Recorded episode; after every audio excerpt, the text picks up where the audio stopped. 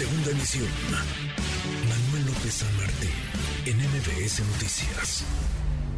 Economía y finanzas. Con Eduardo Torreblanca. Toma dos, mi querido Lalo. Eduardo Torreblanca, ¿cómo estás?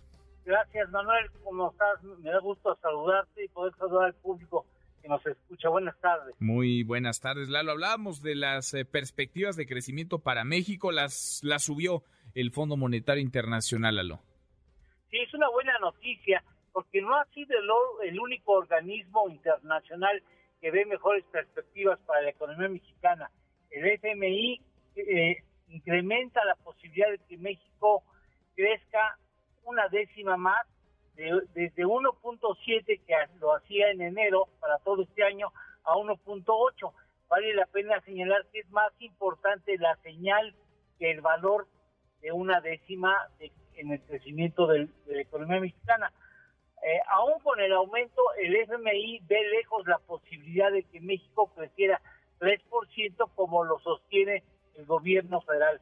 Parece muy claro que ni el gobierno de México ni el FMI como tampoco el Banco Mundial, que recién incrementó el crecimiento esperado para nuestro país este año de 0.9 a 1.5%, contemplan la posibilidad de que Estados Unidos ingrese a una recesión en el presente año.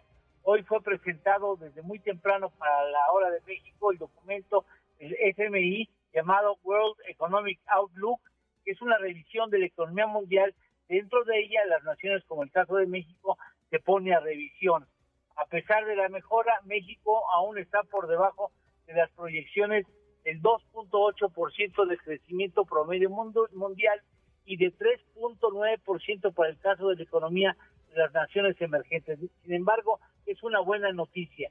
Para el 2024 prevé un crecimiento para el país de 1.6%. En cuanto a la inflación, el FMI la ve en 6.3% al término del eh, presente año para pasado mañana el FMI y el Banco Mundial eh, habrán de sostener ya sus tradicionales reuniones de primavera para revisar el comportamiento de la economía mundial, pero por supuesto que el dato de incremento en el crecimiento, aunque no es muy importante, sí es una buena señal para nuestro país. Pues sí, es, es importante. Ojalá que ahora le atinen, ¿no? Porque hay muchos que, aunque yo sé que no es, no es un asunto de puntería, Lalo, pero hay varios que traen luego los pronósticos bastante erráticos. En fin, tenemos... ojalá le atine y le atine para arriba, ¿verdad? Ojalá para arriba siempre, ¿no? Siempre y cuando sume, adelante. Si no, pues mejor que les, que les vuelva a fallar. ¿Tenemos postre, Lalo? Claro que sí. ¿Sabes en cuánto vale el mercado de las importaciones y exportaciones de flores en el mundo? tiene un valor de 11 mil millones de dólares datos al 2021. Los Países Bajos lideran con 6 mil millones de dólares en venta. Después, escuchen ustedes, Colombia con 1.7 mil millones de dólares y después Ecuador. Y para malas noticias, México no está en los primeros 15 lugares de exportaciones de flores, con lo que pudiera ser México, sin lugar a dudas, una potencia mundial. Sin duda, pero sin duda. Lalo, abrazo, gracias. Igualmente, Manuel, gracias a ti, ¿eh? Gracias, buenas tardes. Muy buenas tardes, Eduardo Torres.